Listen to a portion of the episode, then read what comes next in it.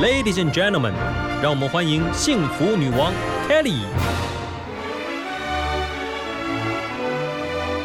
在幸福的国度，跟着我一起追求智慧与健康，热爱生命与生活。欢迎收听《幸福女王》。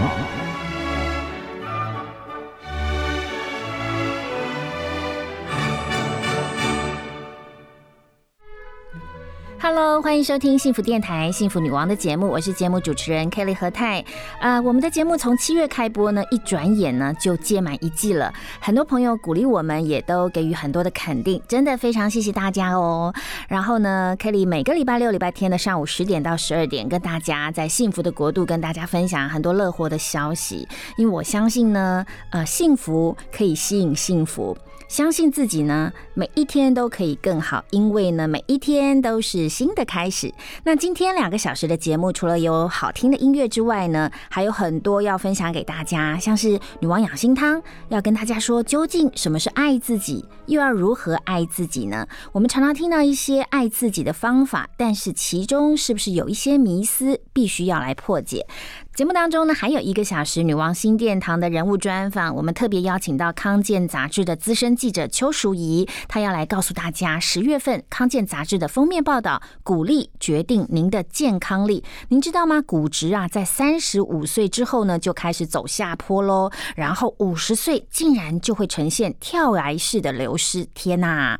今天一定要锁定我们的节目。好，现在跟着 Kelly 一起来喝女王上午茶。女王上午茶，陪你轻松话家常。在人生的黄金时期，如果你发现自己离癌的话，你会自怨自艾吗？在大人社团有一个报道，我看了之后呢，觉得呃，让我自己有一个醒思，就是有一名英国的主妇哦，她叫艾咪，在二十七岁的时候，竟然发现她罹患乳癌第三期。那那个时候呢，她真的整个当然是崩溃啦，怎么会发生这种事情呢？没有想到，他愿意改变自己的生活习惯啊！他开始呢就参加马拉松，不断不断的让自己去跑步哦。每天早上呢，他凌晨三点钟就起床哦，然后一跑就是跑十多年。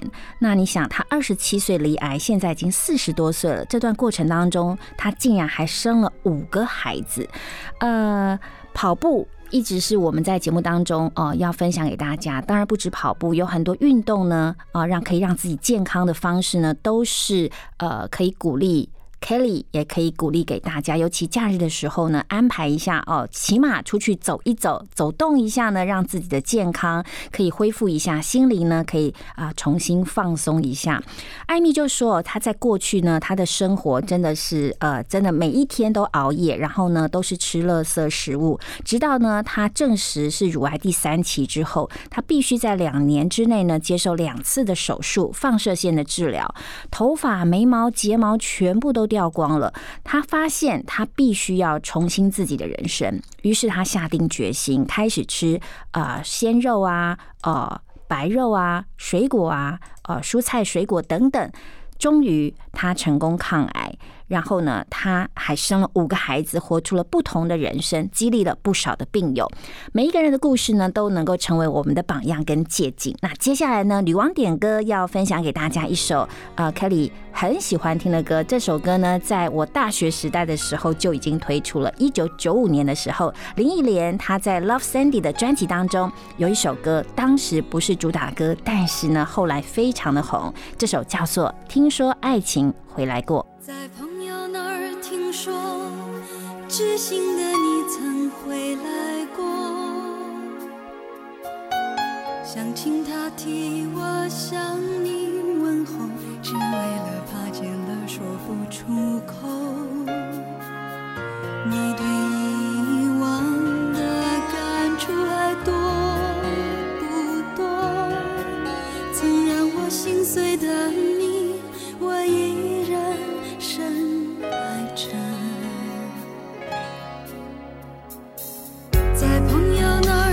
说，知心的你曾找过我，我要他帮我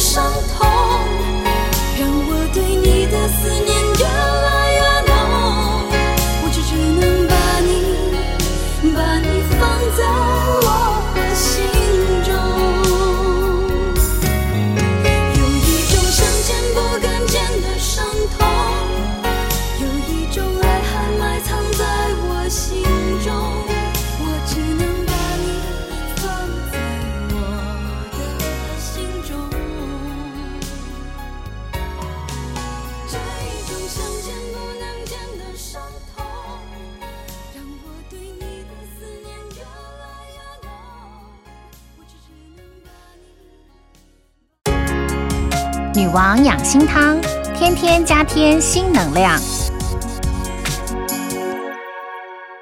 我们常说爱自己哦，呃，尤其很多的社群上，大家都会分享一些小确幸，然后就会觉得说，嗯，今天吃了美食，OK，这是一个小确幸，今天觉得好满足哦。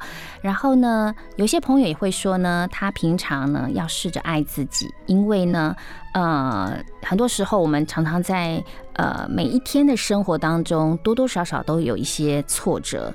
然后呢，常常会有人说，嗯，我就是太不懂得爱自己了，呃，但是究竟怎么样的方式才是爱自己呢？专家说，如果啊，爱自己只是想要满足自己的欲望，又或者是顺从自己的喜恶，或者是追求一种舒服的状态啊、还有呢，呃。这样的一些纯粹只是爱自己啊，比较属于自己个人的行为呢，并不是真正的爱自己。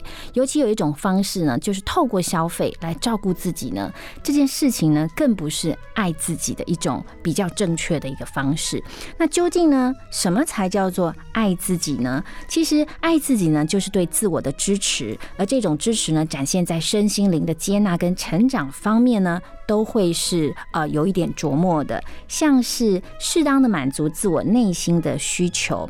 什么是自我内心的需求呢？也就是您对于自我的肯定。OK，常常我们重视自己的表现啊。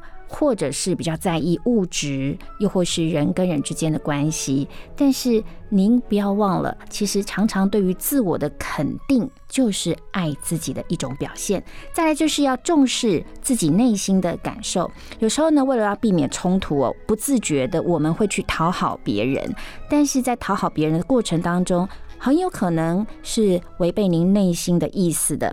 这时候呢，很有可能就压抑了内在追求自在的一种渴望，长期下来也会造成精神跟心力的一个损耗。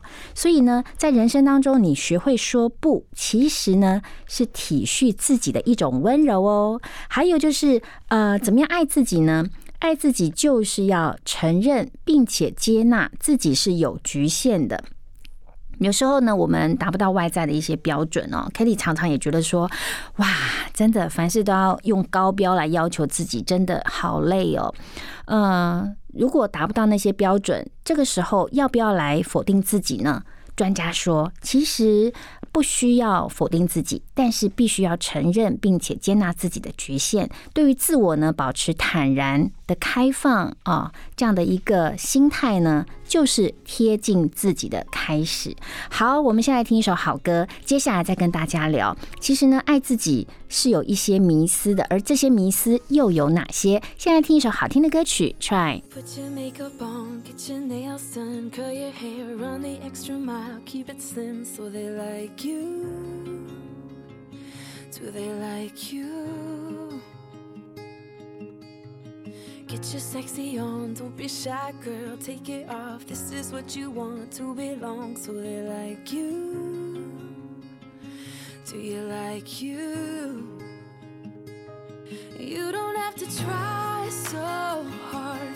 You don't have to give it all away. You just have to get up, get up, get up, get up. Try, try, try, try. You don't have to try, try, try, try. You don't have to try, try, try, try. You don't have to try. You don't have to try.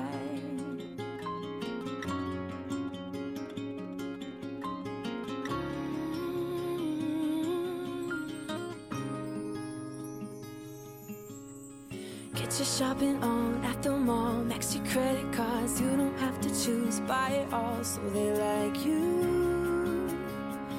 Do they like you?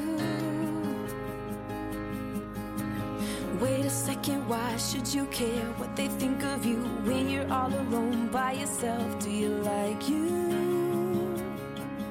Do you like you? You don't have to try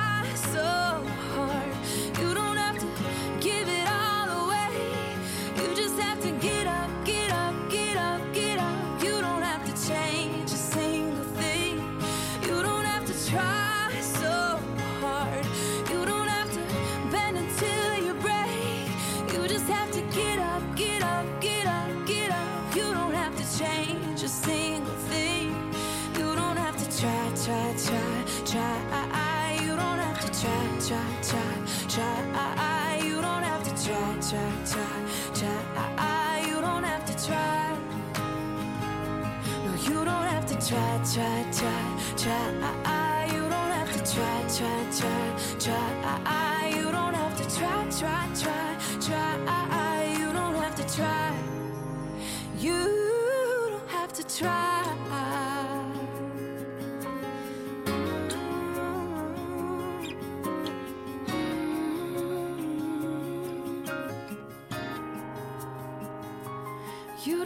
Try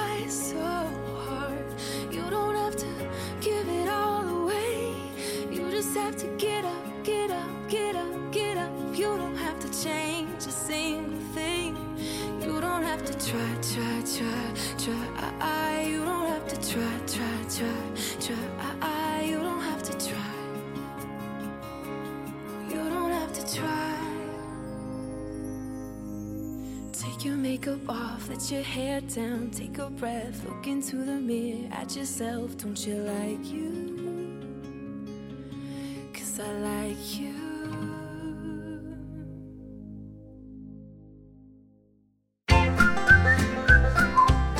听广告，马金醋逼。 Everybody 要大家一起来瞧瞧， 现在屋顶改造在流行什么？嘿，现在流行太阳光电系统，自己用电自己赚，让你发电又发财。设备保养真轻松，遮风避雨又降温，政府回收处理有保障。干净能源，手下一代，共同加入太阳光电的行列。太阳光电暖心发电，让台湾更美好。以上广告由经济部能源局提供。电台精彩节目回放上架喽！现在就上幸福电台官网节目精彩回顾专区，就可以随选随听，也可以透过 Apple Podcast、Spotify 以及 Sound On 重复听到精彩的节目内容哦。Happy birthday to you！我是王芳谷，祝幸福电台生日快乐。FM 一零二点五幸福广播电台。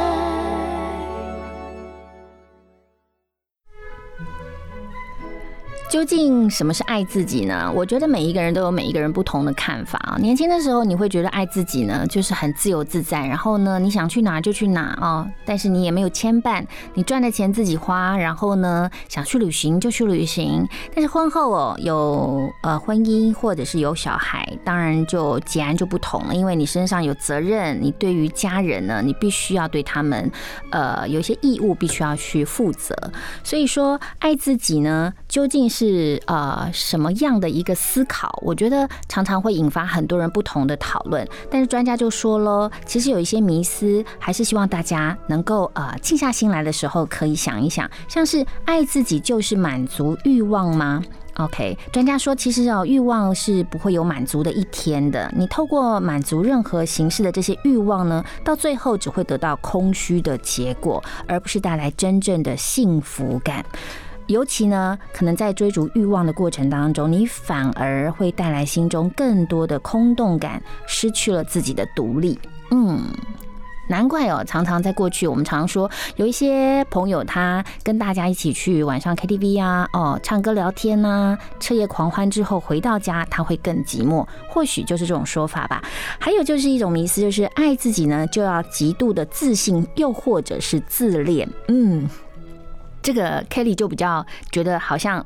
嗯，比较不会有这种状况。我不知道听众朋友您是否会觉得爱自己就是要极度的自信或自恋？专家觉得自恋呢是一个人生命早期都会经历的发展阶段，但是健康的自恋跟自信呢，对于自己的成长哦是有正面的帮助的。但是过度的自恋反而会失去与他人好品质的连结，甚至会产生一些相互的比较。所以呢，爱自己呢，其实是要把自己当做是我们关爱的对。对象没有必要去比较哦，自己的存在本身就是爱的理由哇！我觉得这个观点非常的棒，就是呃很纯粹的爱自己，没有太多额外的一些思考。还有一个迷思就是爱自己呢，就要以自己的利益为优先。有些人会觉得说，我就是爱自己啊，所以我什么我都要排第一啊，你你不能把我排到第二顺位。但是专家会觉得，这种自私是透过对于他人的掠夺来满足自己的欲望，其实是不是爱自己的表现？还有一个迷思就是呢，爱自己就是要接纳自己的缺点哦，不用改变。其实接纳自己的缺点是对的，但是我们还是需要啊鼓励自己慢慢去改变的。事实上，爱自己呢是接纳自己的不足，并且要鼓励自己继续往前走。吧，我觉得呃，今天跟大家分享这些爱自己的一些迷思，我觉得蛮有收获的。就是爱自己呢，有时候并不是把自己全然的放在第一位，把自己放大到无限，而是呢，透过接纳自己的缺点，然后呢，愿意改变自己，让自己呢不要以自己的利益为优先。呃，透过这样的改变的过程，让自己的心中充满了爱。然后你可以用这些爱再去爱别人，重新出发。好，接下来我们来听一首好听的歌曲，是《What Makes You Beautiful》。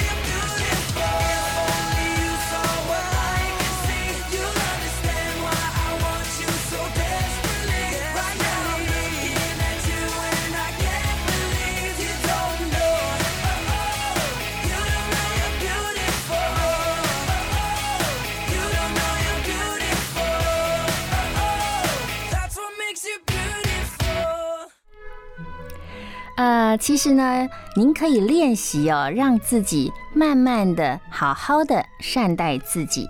像是什么方式呢？在心理学呢，就有一个叫做自我慈心的方式，它就是、呃鼓励你要善待自己的心情，尤其是当下的感觉，善待你当下的身体的感觉，善待你啊、拥有这些负面想法的正当性，以及为自己做出选择的权利。你先好好的啊抚平自己受伤，又或者啊重振自我，啊采取肯定自我的方式哦。透过这一些肯定自我的一些方式呢，会让你觉得自己。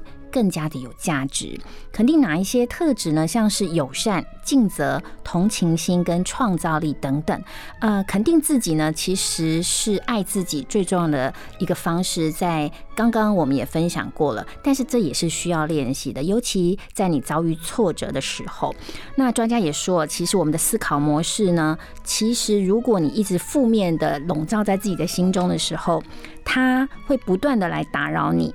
OK，那这也是一种生理现象哦，像是我们常说，OK，动物当中有一种叫做反刍，也就是将胃里的食物呢流回口腔，再次咀嚼的行为。但是我们的心里也有一种反刍的状态，就是有一些负面的情绪呢，它会不断的发生在我们的脑海当中。那当有这种时候呢，你就必须要用我刚刚说的自我慈心的方式练习，好好善待自己。好，接下来呢，我们一个小时的人物专访呢，就要访问到康健杂志的封面故事，鼓励决定你的健康力。先来听一首好歌，是苏永康带来的《幸福离我们很近》。忽然发现你不太对劲，不是提出怪问题，永远是什么？爱能不能也是真经？两个人原本没有任何交集，说也奇怪会在一起，老天故意。巧合而已，我都不管，只想紧握住你。哦，其实啊，幸福离我们很近，不像摘不下来的星星。不是你对我还有，太多不坚定的爱情。别害怕，幸福离我们很近，不过一枚戒指的距离。等到那天我们忽然醒起，那张证书就是我愿意。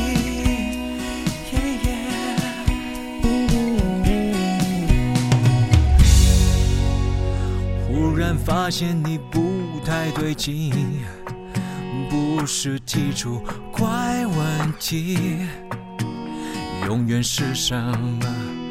爱能不能点石成金？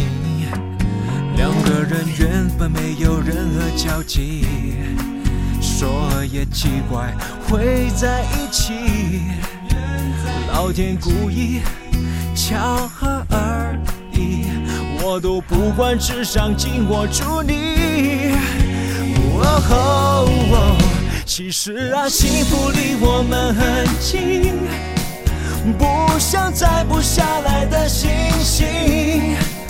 不是你对我还有质疑，身边太多不坚定的爱情。别害怕，幸福离我们很近，不过一枚戒指的距离。等到那天我们忽然醒起，那张证书就是我愿意。只管爱我，其他都交给我处理。我怎么会三心二意？我的未来还在你那里。其实啊，幸福离我们很近，不像摘不下来的星星。不是你对我还有质疑，身边太多不坚定的爱情。别害怕，幸福离我们很近。不过一枚戒指的距离，等到那天我们忽然醒起，那张证书就是我愿意。耶耶，等到那天我们忽然醒起，那张证书就是我愿意。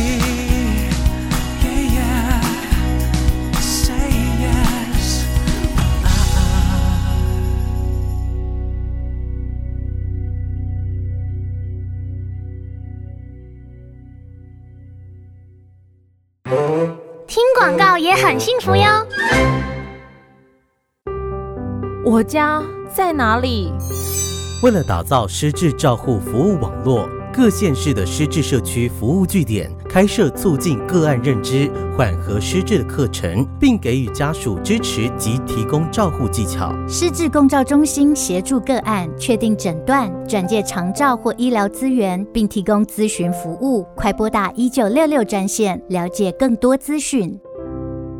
以上广告由卫生福利部提供。最新的生活资讯，最经典的好听歌曲，都在 FM 一零二点五。现在就上幸福广播电台官方粉丝页，按赞追踪更多精彩活动吧。只想陪伴你，就一直在一起，守护你，把烦恼给全部抛弃，只想赖着你，最温柔的旋律，拥抱你，拥抱我的幸福广播电台 FM 一零二点五。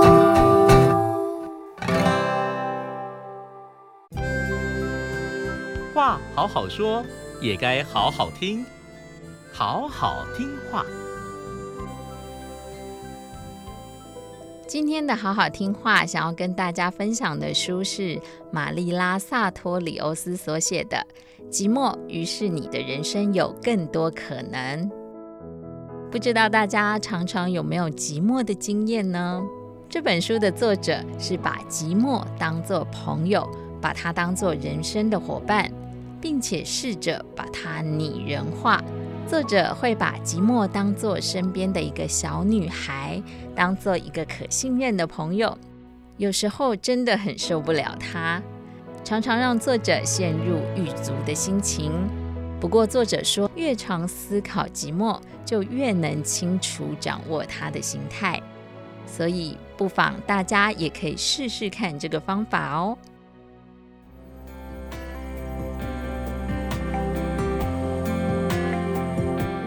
希望今天的好好听话单元能带给你帮助以及温暖。我们下次见。女王新殿堂，欢迎贵宾来分享。欢迎回到幸福女王。今天女王新殿堂的单元呢，非常开心，我们邀请到了康健杂志非常资深的记者邱淑仪，淑仪姐来到我们节目当中。那她也是非常资深的媒体工作者。那这一次呢，康健杂志呢在封面故事报道了鼓励决定你的健康力哦。待会我们节目一个小时会好好的跟淑仪来聊天。那每一次女王的贵宾来到我们节目当中，一定要跟我们分享，就是您在假日的时候通常都在忙什么？呃，忙工作，大部分时间真的在忙工作。真的，你礼拜六、礼拜天还在忙工作，因为新新闻工作就责任制，OK，所以呃稿子没写完就想办法在假日写掉，或者有一些平常呃没办法约到的采访，如果人家给的时间是假日的话，哎，也只能乖乖工作去。呀，虽然会觉得说哇，你天哪，你怎么那么辛苦？可是回想我起起呃，回想我自己哦，其实媒体工作就是这样，二十四小时，突然想到你眼睛睁开，你就是赶快写写笔记，对对不对？突然想到谁，就觉得应该要传个简讯，就立刻传，就是一刻不得闲。对，但是呢，没关系，在我们节目当中需要可以让你休息一下，来帮我们听众朋友跟您自己点一首歌好吗？呃，张韶涵的《隐形的翅膀》，为什么要点这首？我儿子现在高一，他小学三年级的时候，我开始带他参加一个校外的自然体验班。因为这个班，呃，一上上上上到他要升国的时候，我们就没有再续班，课业的压力。嗯，然后他们等于从这个班毕业的时候，哈，我们班的家长做了一支影片，就是回顾这个班的孩子在这个班几年来的成长。然后，呃，配乐就是《隐形的翅膀》，所以我每次听到这首歌，我就会想到，因为孩子上那个课，亲子就是。亲子要一起参加，然后我们都要陪着孩子爬山，我就会想到陪他爬山的那些时光，很快乐，好棒哦！好，听众朋友，我们一起来听这首《隐形的翅膀》。每一次都在徘徊孤单中坚强，每一次就算很受伤也不闪泪光。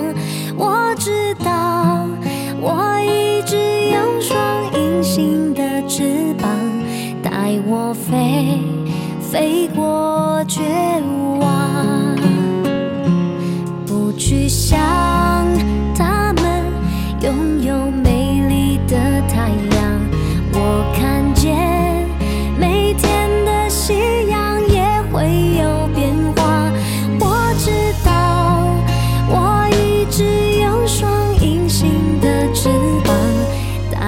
飞，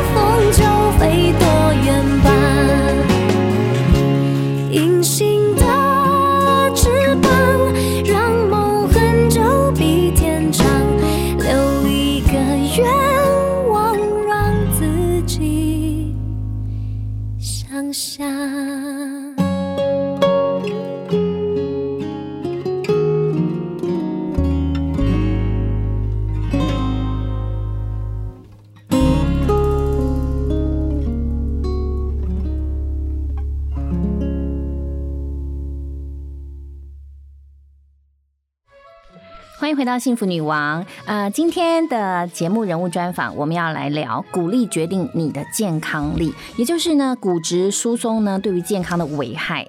竟然是仅次于心血管疾病，甚至比心血管疾病还要更可怕。也就因此，康健杂志才要来呃做这个封面故事，整个报道非常的完整，对吗？对，嗯哼。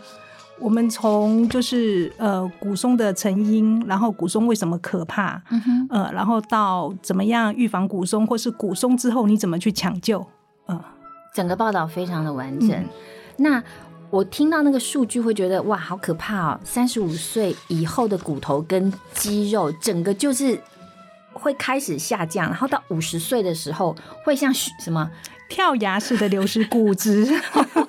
一听到就觉得天哪，我的妈呀！那这个报道呢？你整个采访的过程当中，你觉得你自己的获得最多的在哪里？呃，获得充分关于古松的知识，因为像以前呢、我我想我的我对古松的认知跟大概跟呃很多听众是一样的，我们觉得这是老年人才会有的毛病，嗯哼，嘿，没有想到呃。医生们说：“哦，三十五岁以后，我们的骨质就开始跟我们说再见了。对呀、很难想象三十五岁以后，对，嗯，医生是说，我们人出生之后，我们的骨质每天都在新生，也在流失，时时刻刻、分分秒秒都都在做这样的事情。嗯那三十五岁以前，骨质新生的速度大于流失，所以我们的骨密度会一一路往上爬。哦，大概到了三十五岁，就是它的巅峰。是那三十五岁之后，呃，开始往下走。那初期的时候，新生跟流失还可以打成平手。嗯，但是随着我们年纪再大再大，呃，新生的速度就追不过流失，是，然后就会开始呃骨质就骨质流失了，然后慢慢的呃，因为骨质的减少，它分它有分程度，是呃骨密度的，我们是用一个 T 值来看，那 T 值在呃负一点零以上的话，它是算骨密度正常。嗯哼，那在负一点零到负二点五之间，呃，叫骨质减少，是这个时候就要小心。是那骨密度如果低于负二点五，那就是骨松症了。哇，所以有什么方法可以呃让我们自己发现我们自己可能已经得到骨质疏松了？呃，如果呃，我们可以自己先在家里做一个简单的检测，嗯哼呃，骨质的流失它无声无息，是也就是说它也不会造成什么不舒服，嗯可是我们可以从身体的一些变化还是看得出来，嗯呃，例如你的身高如果比年轻的时候哦矮了超过四公分，要小心。哦，就是例如说有一些驼背，又或者是身高竟然就变矮缩水了。对我们台语说老豆丢嘛，嘿嘿那很多人觉得说，哎，老了老豆丢这是正常的，其实不是，嗯很可能就是因为骨松。呀，嗯。好像还有另外几个，像是你站的时候，你后脑勺贴不到墙壁，也算是对对对，我们有两个靠呃检测的方法，一个嗯就是靠贴墙站着，啊然后看看你的后脑勺能不能碰到墙壁。嗯哼那如果呃后脑勺跟墙壁的距离不到一公分的话，表示骨质是正常的。嗯哼那如果后脑勺跟墙壁的距离超过三公分，很可能是胸椎的压迫性骨折已经发生了。嗯那距离超过六公分或是一个拳头，那就是胸椎已经呃压迫性骨折。哦，还有另外两个可以呃让我们自己知道说，可能我们已经得到骨质疏松。那我们先听一首好歌，再回来跟鼠姨聊。来听《Hello》。发了疯，着了魔，捆绑我是一条条回忆的锁，越寂寞我也享受，就算多痛都别叫醒我。我 Hello，你听到吗？是我在呼喊啊！Hello，Hello，请跟我说说话。亲爱的，你好吗？会想我吗？Hello，Hello，我跟自己说话，请回答。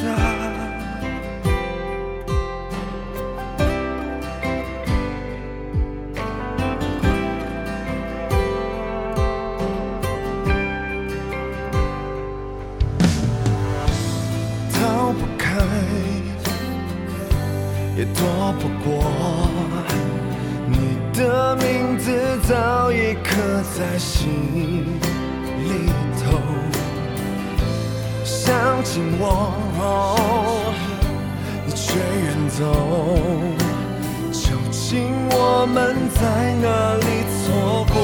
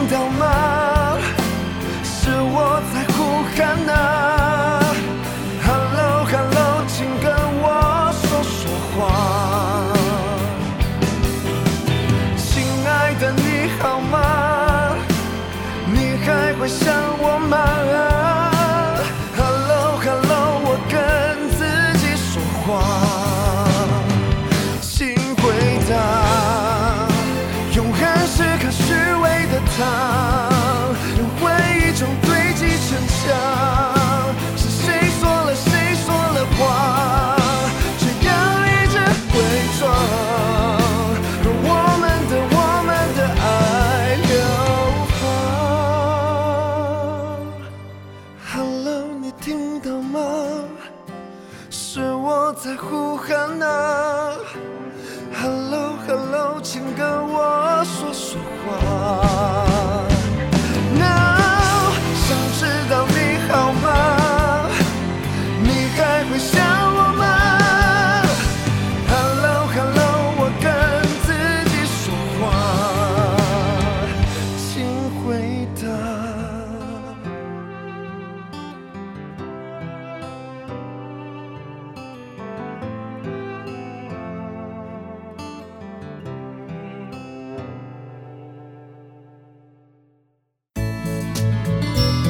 福最用心，广告最好听。一二三四，二二三。啊，你在运动？嘿嘿，对呀、医生说规律运动，避免体重过重，就能预防失智症。还有均衡饮食，戒烟少喝酒，维持稳定血压，才能预防心血管疾病。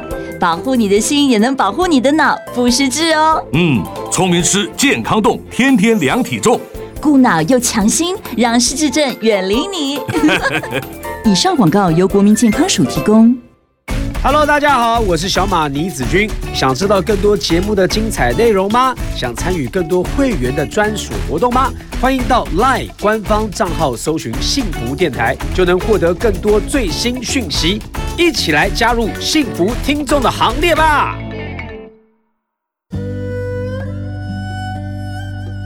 Hello，大家好，我们是 Annie and Mike，Mike 听见就能改变，这里是 FM 一零二点五幸福广播电台。海的石板路，眺望无尽的旅途。快快入睡，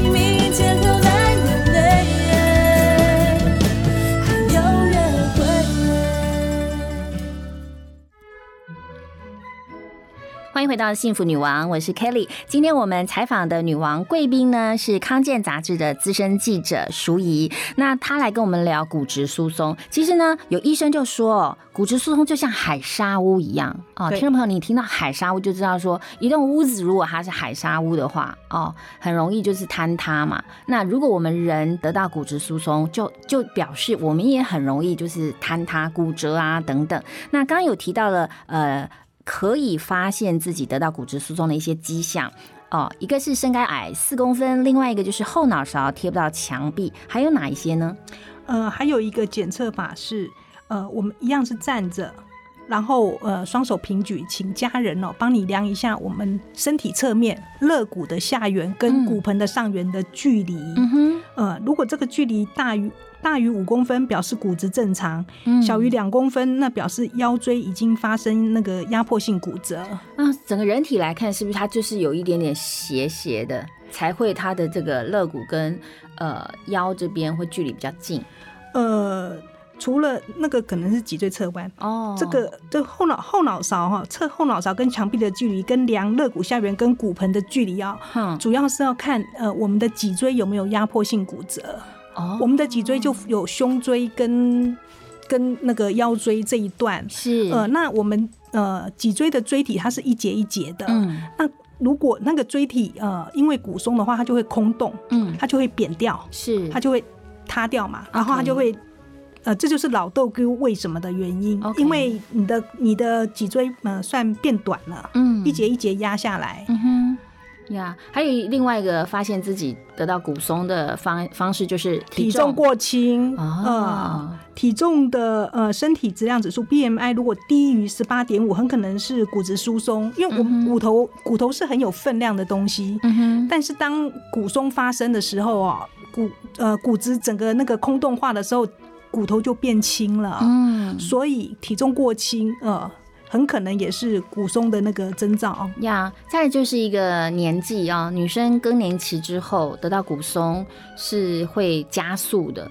对，嘿，等于就是我们回到前面讲那个年年龄跟骨松的关系，我有、嗯我有特别问一下医生，哎，是骨质三十五岁开始流失，那我们什么时候要特别留意呃骨松症的发生？嗯他说女性因为更年期的关系哦，那个停经之后呃骨质流失的特别快，所以女性大概五十岁以后，嗯，就要小心骨松症。呀那男性的话，大概到六十岁。嗯六十岁之后啊、呃然后留意骨松症的发生。是，所以我们待会也再来聊，如果如何预防骨松。OK，当然你从五十岁才开始，好像有点晚，对不对？对一定要提前来预防。但是呢，有一个数据我听到也觉得好惊讶哦，就是台湾的髋部骨折竟然是亚洲第一，而这样的一个呃骨折的状况，五年内的死亡率竟然还高达百分之五十，比癌症都还要高哎。对，所以这个病症急得是是非常是值得我们重视。对，呃，等于呃骨松哦，骨松之后发生的骨折，我们称为骨松性骨折。嗯那骨松性骨折最常发生。呃的四个部位，呃，一个是手腕，就是跌倒的时候你用手撑地，然后手腕可能因为受力过大，手腕骨折。然后另外那个脊椎的压迫性骨折，常常就是发生在弯腰，或是搬重物，呃，例如有那个阿嬷弯腰要抱孙子，他脊椎就压迫性骨折。嗯呃，然后另外一个就是跌倒的时候，整个坐下来，嗯。髋部骨折。呀，那髋部骨折是骨松性骨折里面呃危险性最高的，是。因为我们像手腕、呃手背或者是脊椎压迫性骨折的发生，我们还可以行动，顶多就是生活生活不太方便。但是老人家一旦跌倒髋部骨折，通常就丧失行动能力了，然后就要卧床休息。呀，那卧床之后，呃，所以说那个髋部骨折，它的致死啊，其实不是说骨折直接呃造成死亡，嗯就是因为呃骨折之后，老人家要卧床休养，嗯那卧床之后很多问题就就跟着来，他可能因为呃呛到吸入性肺炎，或者是泌尿道感染，嗯哼，呃好，骨质疏松其实真的就是它，其实感觉听起来好像不是很严重的病症，但是确实值得我们日常就要来重视。待会我们再回来聊骨质疏松，还有一些密码哦，它藏在肤色、身材跟饮食当中。先来听一首好歌。找个人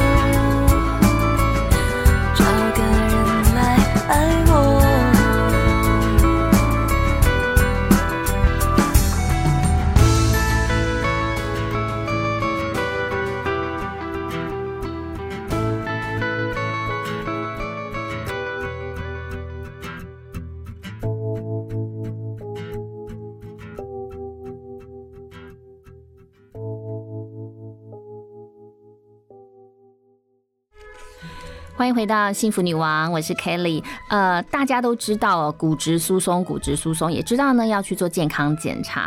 但是呢，这一次的康健杂志呢，做了一个完整的封面故事的报道，就是要告诉大家说，其实呃，骨质疏松呢，真的从三十五岁开始，你就要开始留意了啊。到五十岁的时候，如果那个时候才要注意，也许就来不及了。那刚刚我们有提到，其实骨质疏松是有密码的，它是藏在肤色、跟身材、跟饮食当中。怎么说呢？呃，我采访这次古松，我采访了六位专科医生，古松症的专科医生，其中有一位就提到说，门诊哦，在古松的门诊，如果走进来的女病患、女性病患，是她看她很瘦，皮肤很白，嗯然后再询问她的饮食习惯是吃素的话，那八九不离十，骨松症已经来了。哇，用眼睛就可以判断。那为什么呢？呃，瘦就是我们前面有讲讲到，体重过轻是骨松症的呃征兆之一。嗯是，那白的话表示不晒太阳、不运动。哦，那吃素的哦呃，全素的，连蛋奶都不吃的全素的素食形态，嗯。很难从饮食中去获得充分的钙质。嗯哼，呃，所以光用判断的所谓的密码，就是从肤色偏白、身材偏瘦，然后饮食呢吃素。对。所以在康健杂志很特别有一个案例，您特别提到了哦，啊。有一个美国的很知名的女影星，她竟然三十多岁就得了骨松，哎，对，呃，葛尼斯派特洛，嗯。呃，就我采访的有一位医生，他有提到，是。呃，就是说葛尼斯派特洛他在三十多岁的时候，他因为膝呃膝盖骨折啊、嗯。然后治疗的时候，哎、发现他的骨密度。在负一点零到负二点五中间，他已经就是快要骨质疏松了，嗯。呃然后血液中的维呃维生素 D 也不及格，是。那营养学家认为罪魁祸首是他的饮食习惯，嗯。他为了要呃保持苗条的身材，他用一种长寿饮食的饮食法来控制体重。嗯。呃，他吃很大量的蔬果、全麦谷类跟一点点鱼，然后他几乎不碰乳制品及红肉，嗯，所以他的蛋白质摄取不足，呃，嗯他的钙质摄取应该也是不足的。对啊，我们听众朋友可能印象深刻，我我是印象深刻，他当然拍很多部电影，其中有一个就是跟钢铁人 演钢铁人的女朋友嘛，哈，所以对他印象很深刻。然后三十多岁就会得骨松，就是来自于他自己的饮食习惯。对，所以呢。可见，它真的也跟年龄无关。当你的饮食习惯是那样子，OK，你就可能会提早让自己造成了骨松。对，所以格外要注意。是对。那再来就是我们要聊怎么样可以让自己提前去预防到这个骨松哦。在医疗上有一个 AI 的检查，它可以帮助我们提早去。预防跟先知道嘛，检查知道以后，然后接着下来就要去做预防的动作。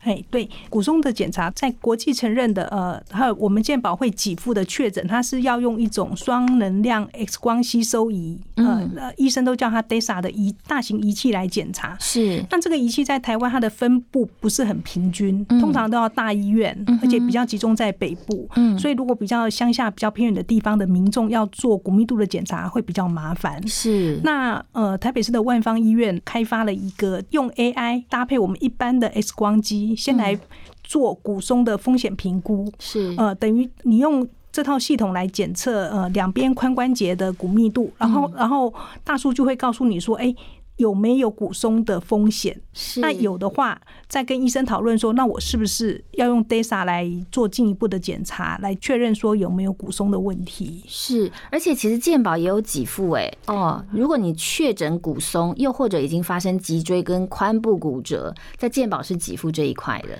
不过健保的给付它比较不是呃从很前端就预防，它等于是预防二次骨折。了解，哇，今天得到了很多跟骨松相关的一些资讯。那待会也要跟大家分享，就是如果您趁早来存股本的话，你的骨密度增加百分之十，你可以多健康十三年。哇，听到这个数据就觉得哇安心多了。再来听一首好歌。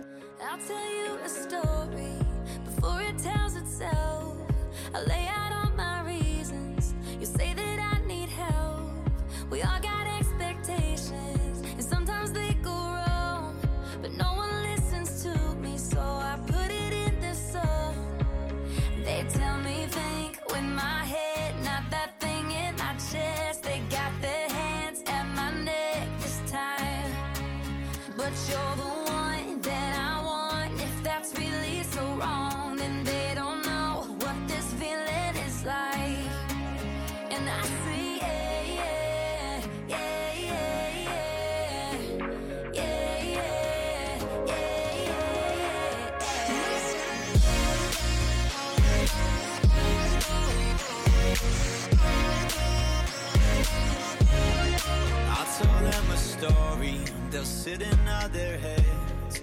I'll tell you all my secrets, and you tell all your friends. Hold on to your opinions and stand by what you said. In the end, it's my decision, so it's my fault when it ends. They tell me think, wait my head, not that thing in my chest.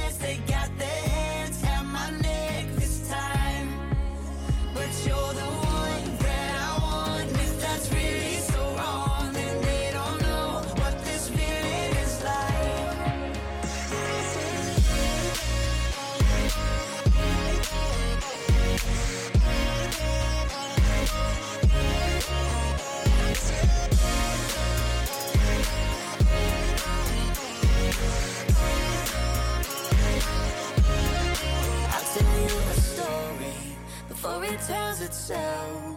I lay out all my reasons. You'll say that I need help. We all got expectations, and sometimes they go wrong. But no one listens to me, so I put it in this song. They tell me think, with my head, not that thing in my chest.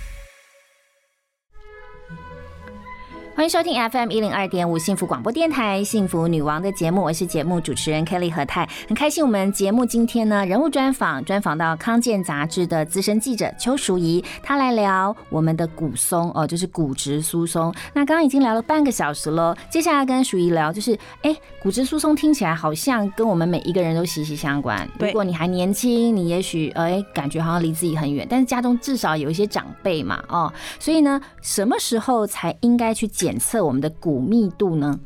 呃，医生会建议说，我们因为我们的骨质在三十五岁左右会开始往下走，是，所以医生会建议说，我们一般人在三十岁到四十岁中间去做一次骨密度的检查，嗯，呃，等于你了解那个时候的情况，后面可以跟你后来的做对照，是，呃，掌握一下自己的身体呃骨质变化的情况，是。然后女性因为停经后骨质快是流快速流失，嗯。所以会建议女性在停经的时候也去检查一次骨密度。哦，先检查一次就好，不需要每一年吗？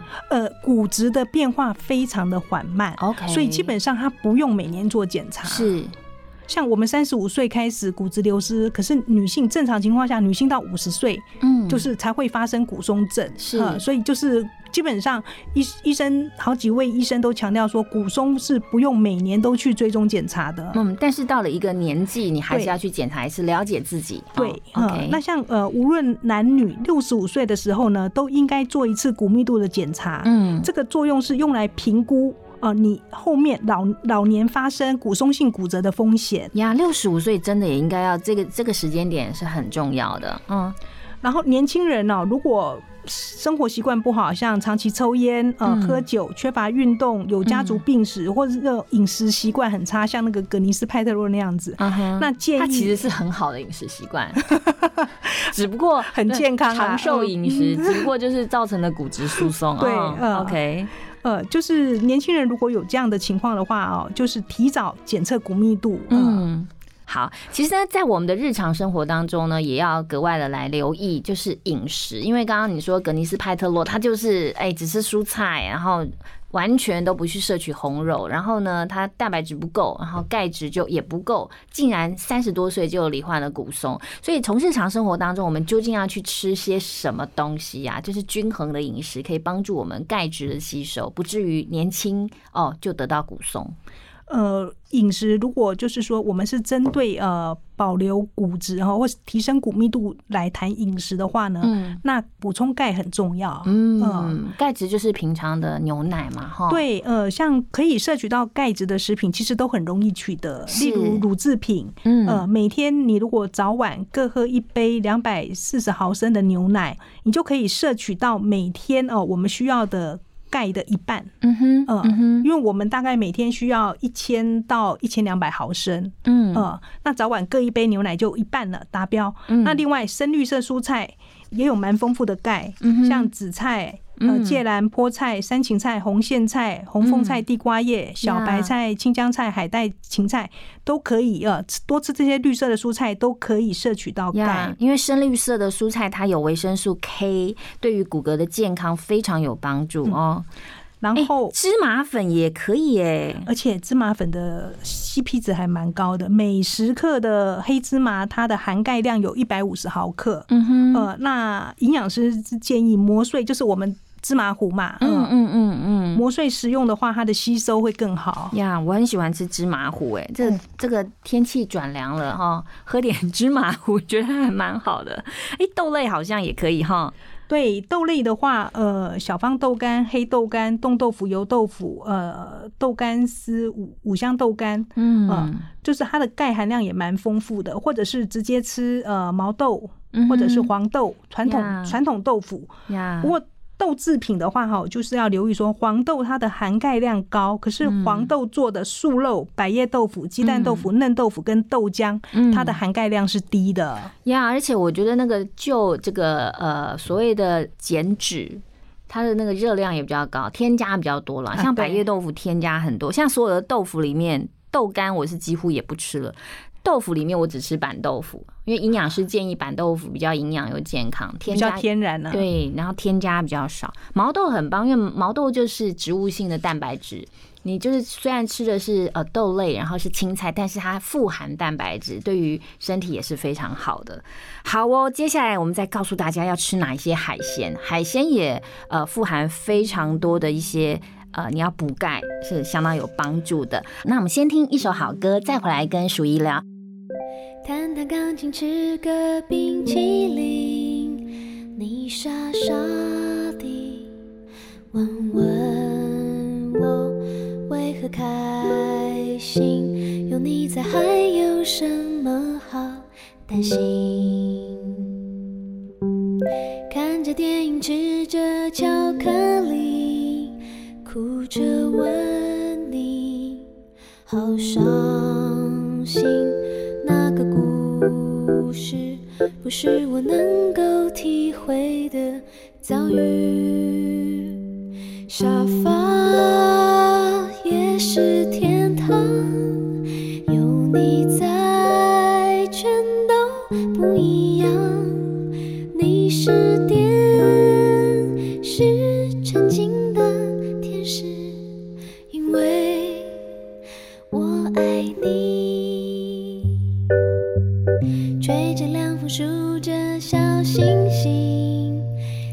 小小的看着我，我们开心，因为我们会永远在一起。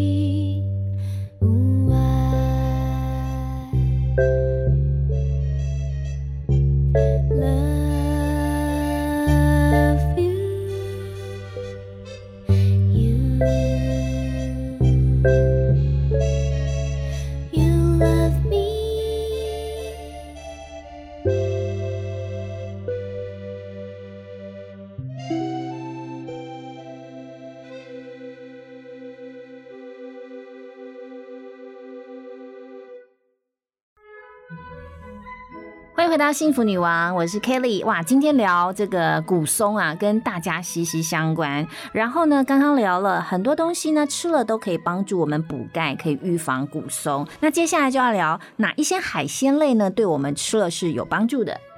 呃，海鲜来讲的话，小鱼干哦，每一百克的小鱼干，它的含钙量高达两千毫克。哇，好高哦！它几乎是所有里面最高的哈。对，它是第一名。是呃，所以小鱼干平常可以入菜嘛。嗯，小呃小鱼干炒豆干，呃呀，两个食材都补钙。还有炒辣椒。对，或者是有些零食，它是直接就是小鱼干当零食。是是是，对对对，还不错哈。嗯。还有虾米啊，虾米虾皮它的含钙量每一百克的含钙量有一千毫克，只是它比较是 can 汤，我们比较难就是直接炒一盘虾米来吃。对对对，嗯，就是就是少量的啦，我没有办法吃多。不过炒高丽菜啊或什么就抓一把虾米下去，呀呀呀，不错，很好吃。快中午了啊，肚子饿了。那像蟹脚肉、呃生蚝、蛋菜、呃那个布拉提，它。的含钙量也都不错呀，布拉提很很适合，就是到跟那个苋菜一起，又或者是跟粥啊，哦，布拉提粥也真的是很好吃哇！我觉得康健杂志每一次的报道都非常的完整。那您自己为了这个报道也亲身去体验了一番，可以跟我们分享一下吗？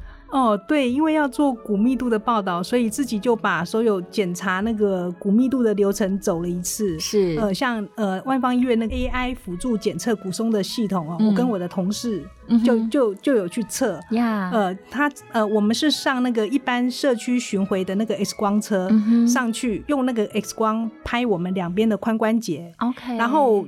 呃，六秒钟之后报告就出来了，因为就是 A A I A I 它就判读，是，然后就印一个报告给你，告诉你说你的左边或右边或者是两边的髋关节有没有骨松的风险啊？那但是因为我们是为了工作需要，不管有没有骨松的风险，我们都要继续把后面的流程走完，所以我们呃又就是请医生再安排时间，我们就呃挂挂门诊啊，然后安排做那个 DESA 的骨密度检查，呃。医生排好时间，那我们去那个影像医学部，然后躺在那个 DESA 检查机器很大，我们就躺在那个台子上，然后那个机器就是从头到脚给你扫一遍。OK，嗯，不过 DESA 检查主要是检查脊椎。跟两侧髋关节的骨密度，因为国际呃国际判判定有没有骨松症是用这三个部位的骨密度，然后看最低的。嗯哼，嗯，哇，那整个做下来还 OK 吗？你的骨质？我的骨质负一点零，我的骨密度是呃很好的。哇，那我的同事他是负二点二，他就呃要他已经到了骨质减少的程度，要小心了。哇，所以这个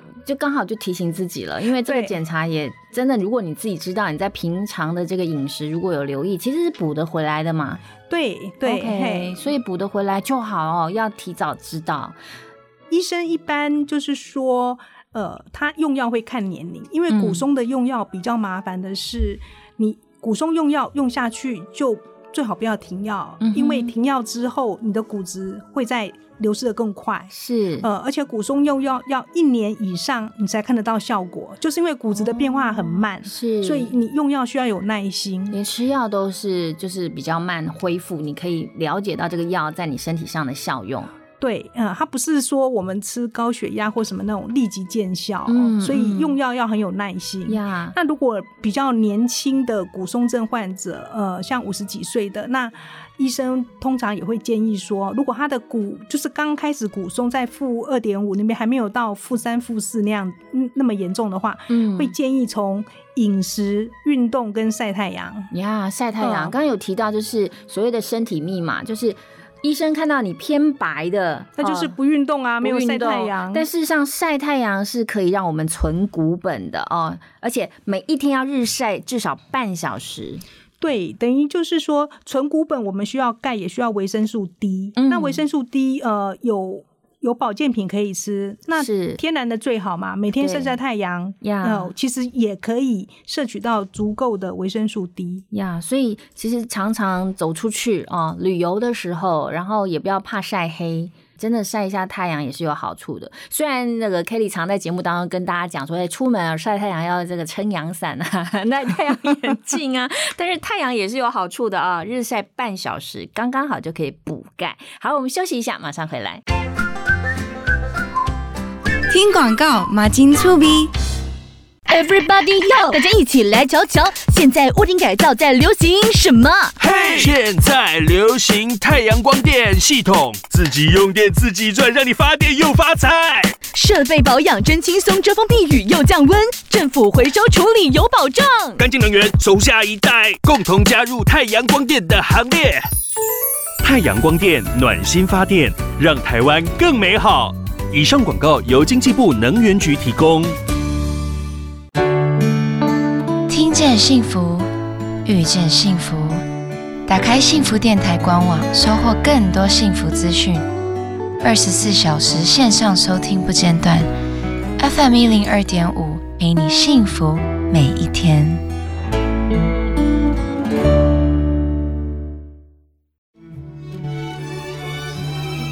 我是六月，跟着幸福广播电台一起欣赏音乐，品味生活。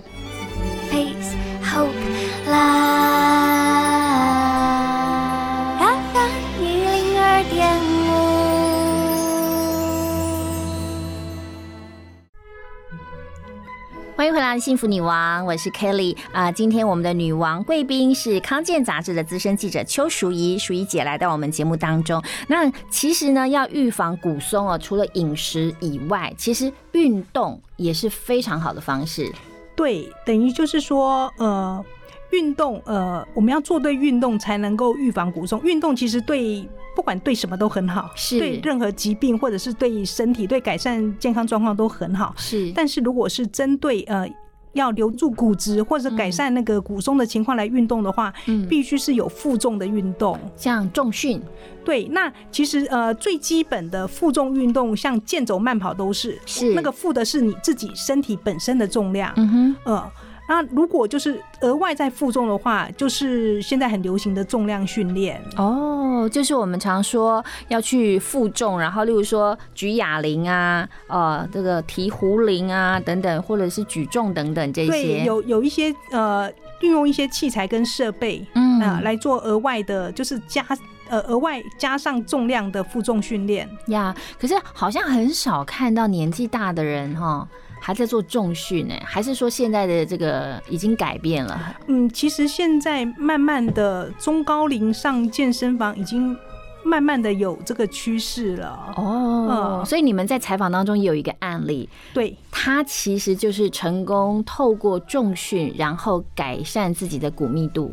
对，嘿我们采访了一位六十岁的罗小姐，是。四年前她的骨密度测出来是负二点零，嗯。呃已经到了骨松症的边缘了。是。她用了四年的时间，呃，大量的运动跟饮食，嗯，她的骨密度哦逆转，她现在骨密度是负的零点三，嗯哼，呃，而且她整个身体状况都都都变得很好。呀。呃她以前常常会晕眩，嗯。然后会就是常常生病，嗯，那现在他那个灵活矫健，判若两人。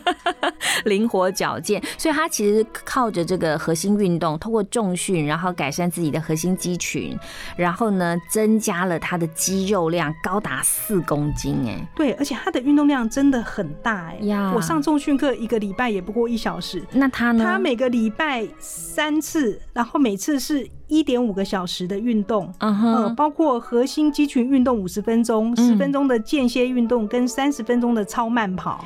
哇，听起来觉得连年轻人都不太做得到，所以他其实一开始是不是呃很痛苦？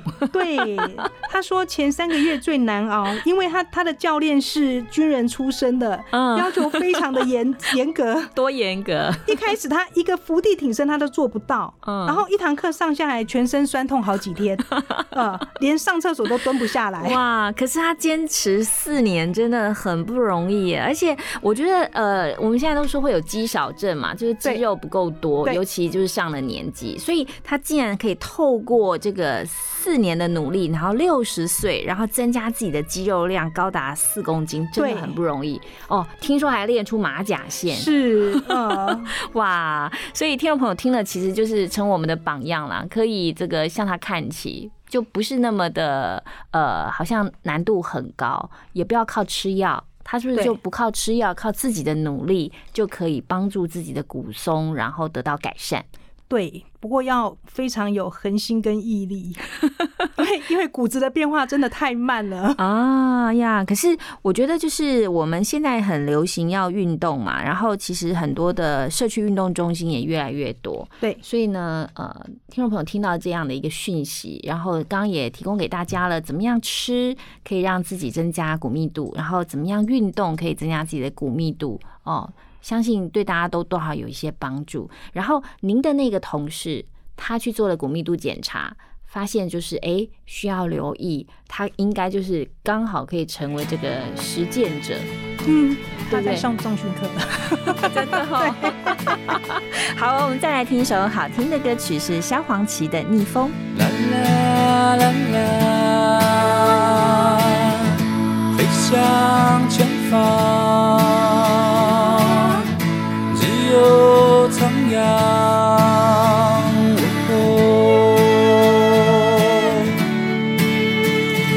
不完美的我，我阻止我，逆风的路上不会寂寞，在跌倒地方开始飞翔，要牵你的手一起闯，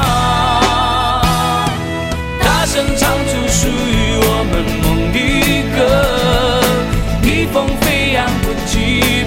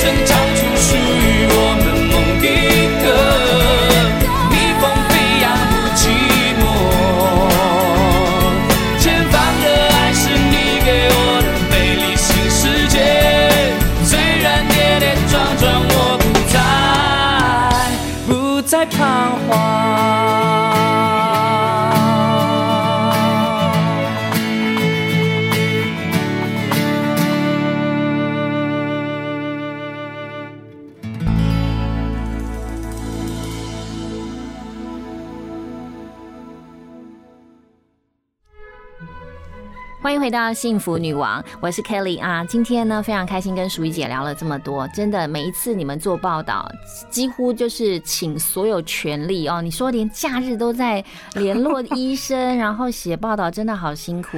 而且您的媒体资历真的超级资深。呃，对，是啊，真的 就是已经三十多年了，对呀。然后可以分享一下您个人怎么样来保住你的这个骨密度？因为你刚刚说了，你去检查的时候发现，哎，自己的骨密度还不错。听说你很爱爬山，呃，对，我想我骨密度可以维持的还不错。呃，第一应该是我就是更年期来的比较晚一点，嗯哼，啊，然后呃，爬山呀，应该就是。一直有在运动啦，是是是。那爬山基本上也是因为爬山是呃也算是负重运动，嗯，呃，它不像我们直接去健身房上重训那么的。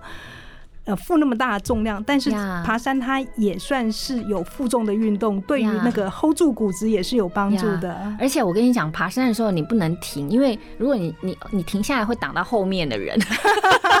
健身房你如果真的太累，你停了对不对？停在旁边没人没人管你，顶多就是教练说哎不行你要起来对不对？对。可是爬山你真的一路给得往上爬，对呀，而且你还爬过玉山呐，哇，好厉害哦！哦，就是呃，节目一开始有讲过，我儿子从小学。学三年级开呃开始参加一个校外的自然体验班，那那个体验班就是有专业的老师嗯带领来自不同学校的孩子是啊，我们有不同的班，然后有分龄，然后课程的内容就是强度它是不一样的。是那我们这些爸爸妈妈就跟着孩子一路爬爬爬，那个爬山的难度也是。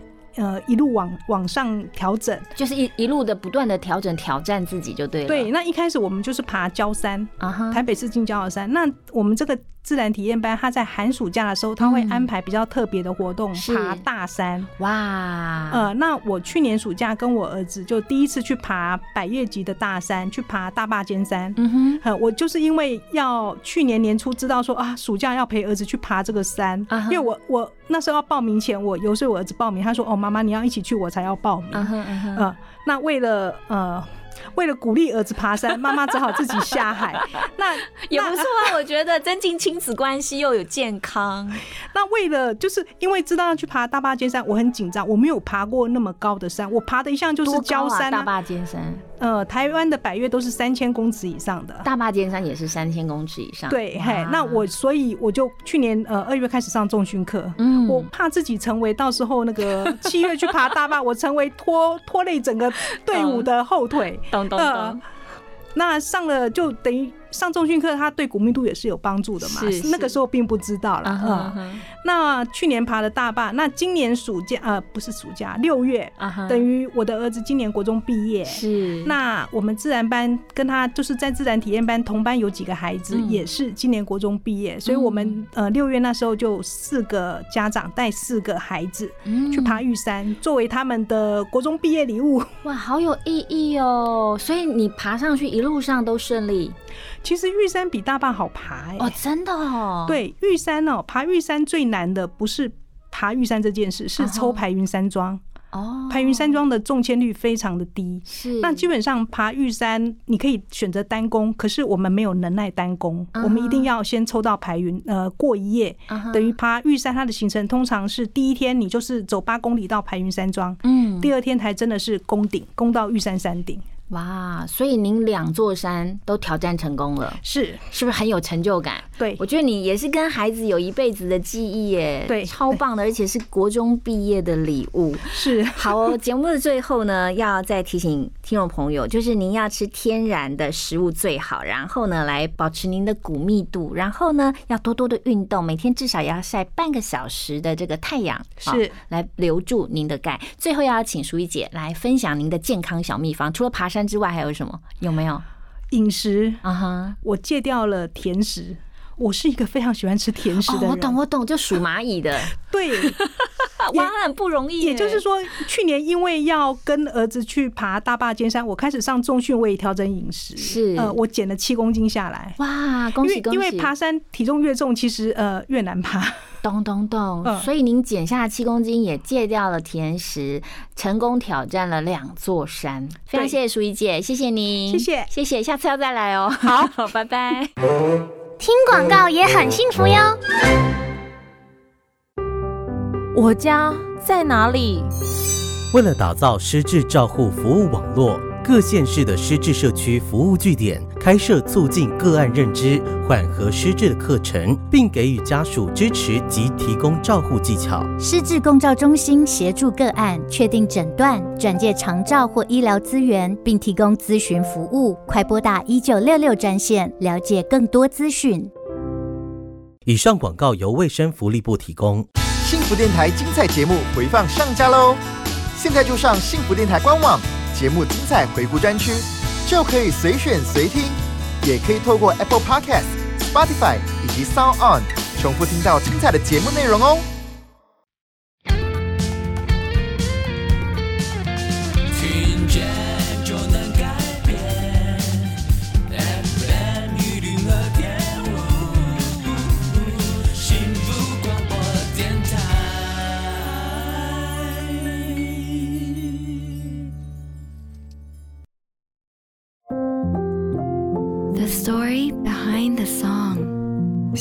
一首歌，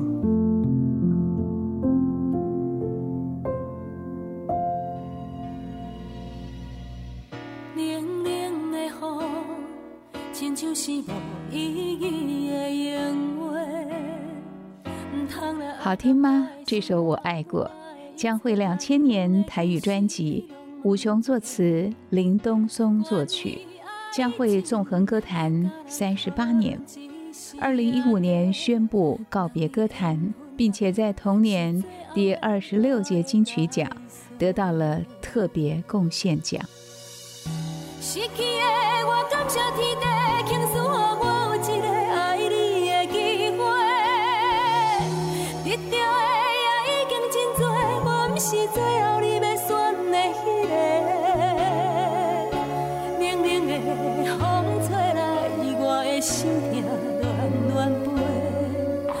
声再会吧，已经无冤罪。免讲伤多，心酸像雨水已经落地。既然是我家己的生活，请你相信该想的其实我拢想过。关于爱情，感谢过去你的奉陪，一句真心话，写天写地，我有爱过。有人说，台湾近代三大巨星就是邓丽君、凤飞飞跟江蕙。在刚出道的时候，江蕙以悲情歌为主，获得当时的劳工朋友或是离乡背景的年轻人喜欢。一直到九零年代改变了歌路，改以轻柔的歌声为主，作品的面向也比较多元，包含了亲情、爱情、友情跟励志。江蕙的作品虽然主要是台语歌，但是也常常融入了现代流行音乐的元素，所以歌迷横跨了老中青三代。有人说，每个台湾人的心里面都有一首江蕙的歌，甚至有人说，全台湾只有江蕙真正超越了蓝绿。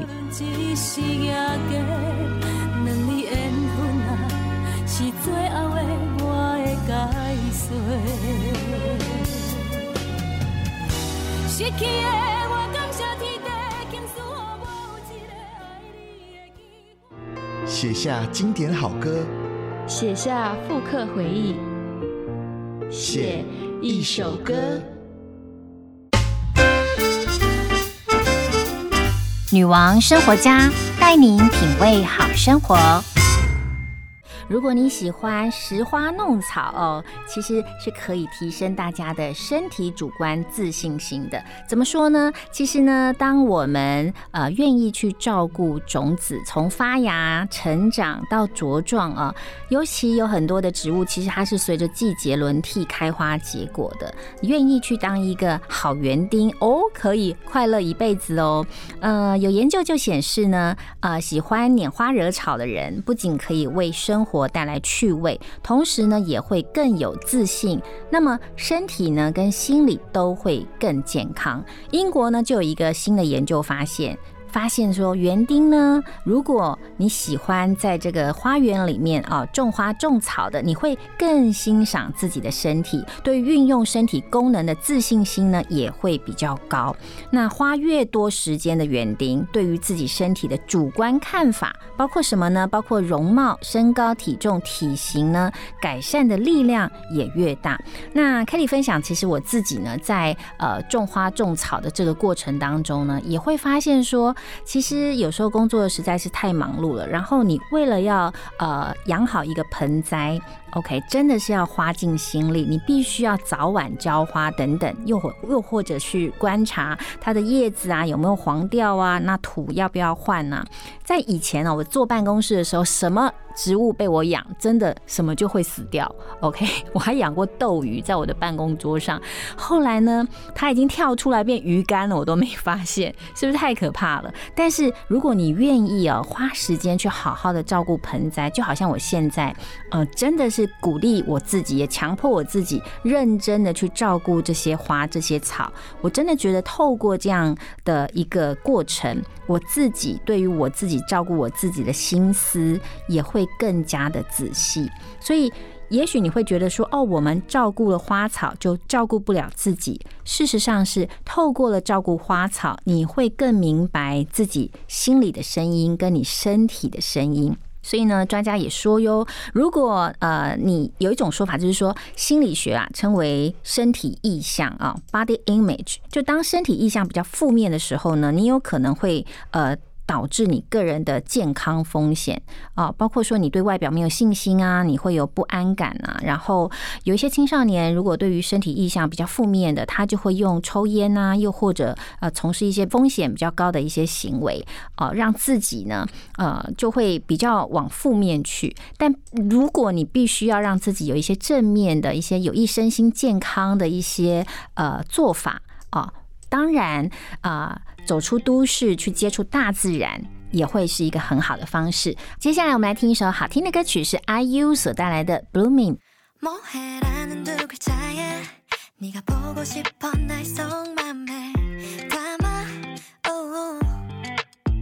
Nothing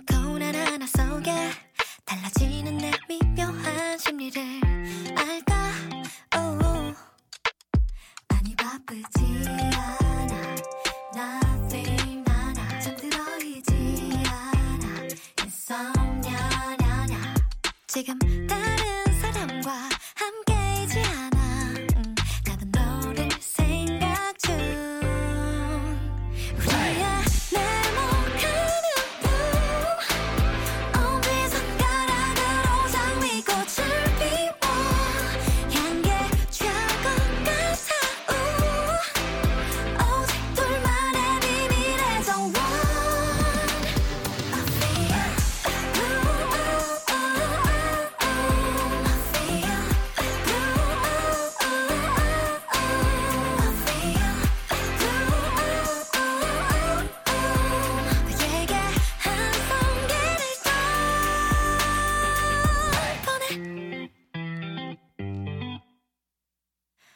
밤샘 작업으로 업데이트.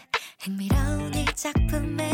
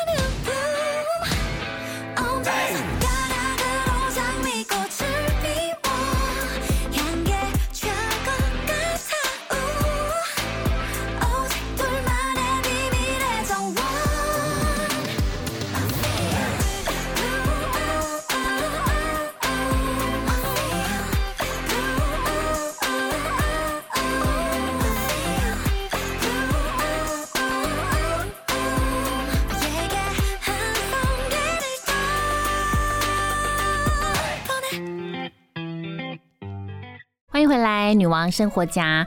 呃，好多次哦，都跟大家聊到种花哦，种草。其实这样的一个休闲活动哦，Kelly 是到了真的是近一两年、两三年才开始投入的。那投入之后，你就会发现说，呃，我自己给我自己的要求就是不要种太多，因为太多我可能时间忙碌也没有办法。但是我大概都会维持三四盆，OK，四到五盆，至多五盆吧，这样子好好的照顾它们。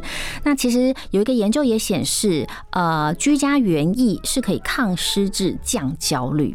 所以我来回想一下，其实的确是可以降焦虑。但我觉得让我的这个感觉，我自己就像都市农夫，因为呢，日出而作，日落而息，就是你早上起床，你就会先去关心一下植物长得好不好，然后呢，晚上晚上的时候有一些盆栽也必须要浇花，你就会去关心它，就好像跟养宠物一样，然后植物也像宠物一样。那研究也显示，其实如果有一些老人家你喜欢居家园园艺哦，其实对于失智症啊也很有帮助。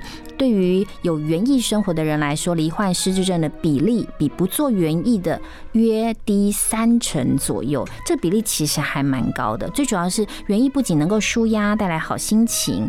那最近就是二零二零新冠疫情，很多人都没有办法出门哦，所以把大大自然带到我们的居家生活当中，是不是也很好呢？因为呢，其实你到大自然当中，就是想要去吞吐一些分多精嘛，但是在居家生活当中，有一些绿意盎然的进到我们的客厅里面或阳台，真的是很棒的。那呃，有一些上班族，如果你也喜欢呃做园艺的话，其实呃可以舒压，又可以培养兴趣。那有一些人就觉得太难了，才不要花这样的时间。但是呢，呃，有一些园艺专家就说，其实你想要做呃园艺来做这样的一个休闲活动，不需要很厉害哦，只要喜欢多接触，你的美感。你就会自然而生。那你喜欢植物的过程当中，就像 Kelly 刚刚分享的，你在照顾的植物当中，其实你也照顾了自己。那格外要提醒的就是，其实植物很简单呢，你好好的照顾它，就三样东西嘛：阳光、空气跟水，就是三个。那不要过度浇水哦，然后适时的去修剪它。像我在种盆栽的时候呢，我觉得修剪真的是很重要的一个呃工作，浇水呀，然后给它一些空气。这似乎就是很日常的嘛。可是你知道，植物真的都要经过修剪，它才会有一种姿态会出来，然后才会更健康，同时也更美丽啊。好比说一些黄掉的叶子，那对应到我们的生活当中，我觉得每一天我们也要修剪我们自己的生活。我们常常鼓励大家要活在当下，但是每一天的生活跟每一天的态度，跟我们每一天做的决策，有很多方方面面也需要修剪。因为修剪之后，也就是所谓为了调整喽，微调啊，调整之后呢，通常在新的一天，我们就会有新的开始，因为每一天都是新的一天。好，我们休息一下，马上回来。幸福最用心，广告最好听。一二三四，二二三。啊，你在运动？嘿嘿，对呀。医生说，规律运动，避免体重过重，就能预防失智症。还有均衡饮食，戒烟，少喝酒，维持稳定血压，才能预防心血管疾病。保护你的心，也能保护你的脑，不失智哦。嗯，聪明吃，健康动，天天量体重，顾脑又强心，让失智症远离你。以上广告由国民健康署提供。最新的生活资讯，最经典的好听歌曲，都在 FM 一零二点五。现在就上幸福广播电台官方粉丝页，按赞追踪更多精彩活动吧。我看着你，可我心里却空无一人。用心守护挚爱，就能拥有幸福。您正在收听的是 FM 一零二点五幸福广播电台，听见就能改变。我是陈心月。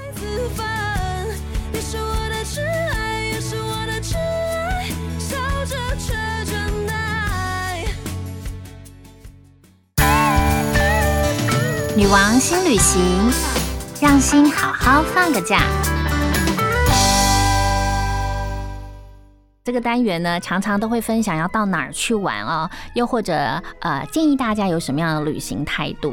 那说实在的，我真的觉得哇，二零二零啊，这一整年大家真的闷坏了，因为没有办法出国。但是幸好啊，可以在台湾哦去旅行。尤其呢，最近呢已经步入了秋冬季节，那东北季风啊、已经吹起来了，是不是？邮轮公司呢，他们也调整他们的这个航行策略哦，因为呢之前都是到外岛去嘛，但是从十月下旬开始呢，没有想到这个游轮可以呃。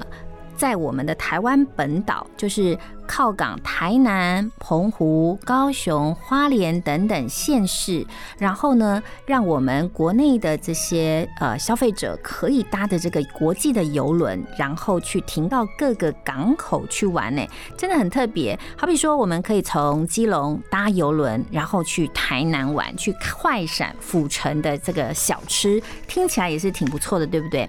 呃，在十月二十二号到十一月二十七号有开行这个环岛的游轮之旅，这是一项集合了交通、美食、娱乐于一身的观光模式。OK，所以呢。哇，太棒了！就是说，你可以从基隆的母港出发，然后直奔到台南，OK。然后呢，这一路上呢，当然还是要遵守这个防疫的设计，像是呃，登上了游轮，你必须就是要喷酒精啊，然后呢，必要的时候还是戴口罩，保持一定的社交距离。呃，有一种崭新的新的一个旅游的模式。啊，听起来也是让很多人是跃跃欲试，因为上了游轮呢，有很多好玩的内容。那游轮公司呢，他们也安排了资深的导游担任星梦大使，可以帮助游客去呃解释或翻译一些东西。那上了游轮又有哪一些好玩好吃的东西？到了台南又应该去吃哪一些好料的小吃呢？我们先听一首好歌，再回来跟大家聊。来听陈绮贞的《小船》。一条小船在天空，决定再航行两分钟。两个光年再回头，回头看见你在等我。我们沿着河边走，一条河从你流向我，们什么话都没说，看见一条小船经过。五月和天空，流星和霓虹，打开窗户看见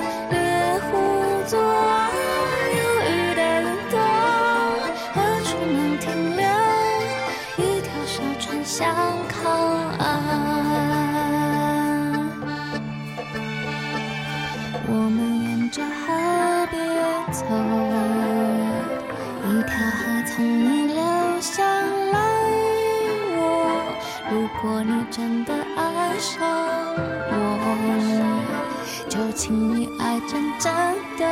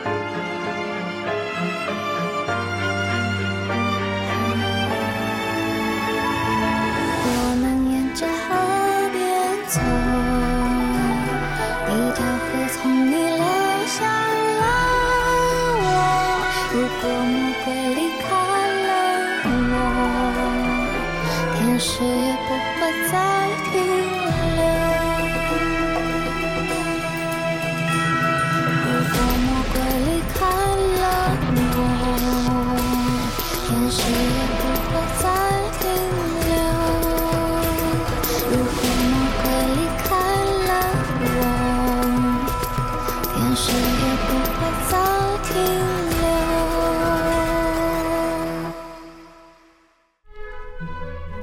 游轮之旅呢，不知道大家有没有去体验过？之前呢，Kelly 坐过游轮，是到呃琉球吧，好多年以前了。那如果可以在台湾，就从基隆，然后呢搭游轮到台南去哦。台南是一个我很喜欢去的城市，那去那玩，我觉得真的也很棒。尤其在游轮上面，会有一些经典的一些他们安排的一些活动，像是演唱会啊，哦，还有舞蹈教学、快闪表演。同时呢，也帮儿童啊小朋友设计了小小梦想家的一些手作体验啊，还有星座剧院的这个魔术秀等等，也就是让小朋友跟家人啊上了这个游轮不会觉得无聊。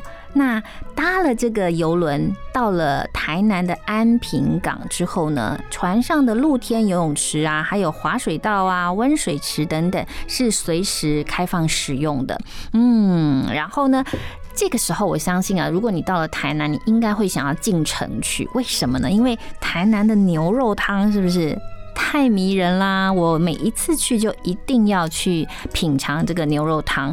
因为呢，为什么这个一定要去吃？因为台南的牛肉汤就是特别，他们要求要掌握肉品的黄金期哦，常常就是所谓的温体牛。然后呢，如果你要用温体牛，你要掌握这个黄金的赏味期的话，呃，其实比较严严格要求的商家，他会依着屠宰时间，一天分三批来送达。然后后呢，吃这个牛肉汤很特别，你是把这个温体牛肉片放在这个呃碗里面了，再用很热的这个牛肉汤冲烫下去，这个吃起来这个肉格外的嫩哦。那汤呢？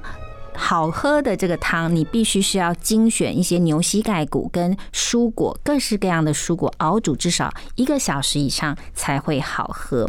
那过去呢，很多人都说我们要去台南玩，因为台南呢实在太多当地的小吃了。像当地还有哪一些？其实什么给更对不对？虾卷啊，哦，我一定爱吃。还有咸粥，咸粥也一定要吃。那在过去呢，他们有说，其实菜种啊是一府二路。三艋甲时代，台南的码头工人劳动的体力来源必须要吃的，为什么呢？因为那个时候肉比较贵，所以只能够包花生。那有关于这个。菜粽在台南当地也是很多店家哦会推出的这个商品。那好吃的有哪一些店家呢？啊，欢迎这个听众朋友可以去 Google 去寻找很多呃，在网络上有很多美食饕客，他相信他们都分享了非常棒的一些店家。总之呢，可以在疫情期间，然后找到不同的呃旅游方式，去让我们的生活增加更多的体验。好哦，以上就是今天两个小时的幸福女王，祝福大家都有平。平安喜乐的假期时光，我们拜拜。你的微笑给了我春天的气息，就像是巴黎的天气。你的多愁善感让我总是搞不定，就像是神秘的爱情。世